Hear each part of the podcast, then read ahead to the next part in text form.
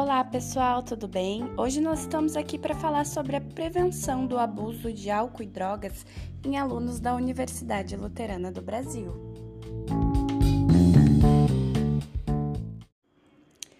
O uso de drogas por universitários tem aumentado cada vez mais.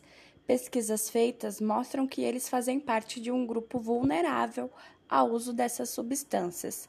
Entre os motivos são preocupação com a rotina acadêmica, problemas sociais e familiares. Muitos estudos apontam que as maiores taxas de prevalência de uso de drogas, tanto lícita quanto ilícitas, ficam por conta dos estudantes universitários e que o ambiente universitário influencia o uso de drogas.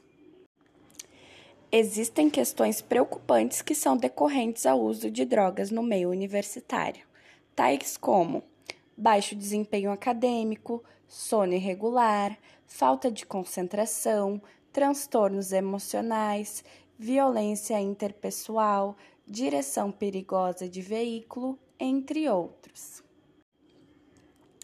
Temos um número alarmante de acordo com os dados do governo federal, que nos diz que entre os anos de 2000 e 2015 houve um crescimento de 60% no número de mortes em decorrência ao uso de drogas e verifica-se que o uso de drogas, lícitas ou ilícitas, tem acontecido cada vez mais cedo.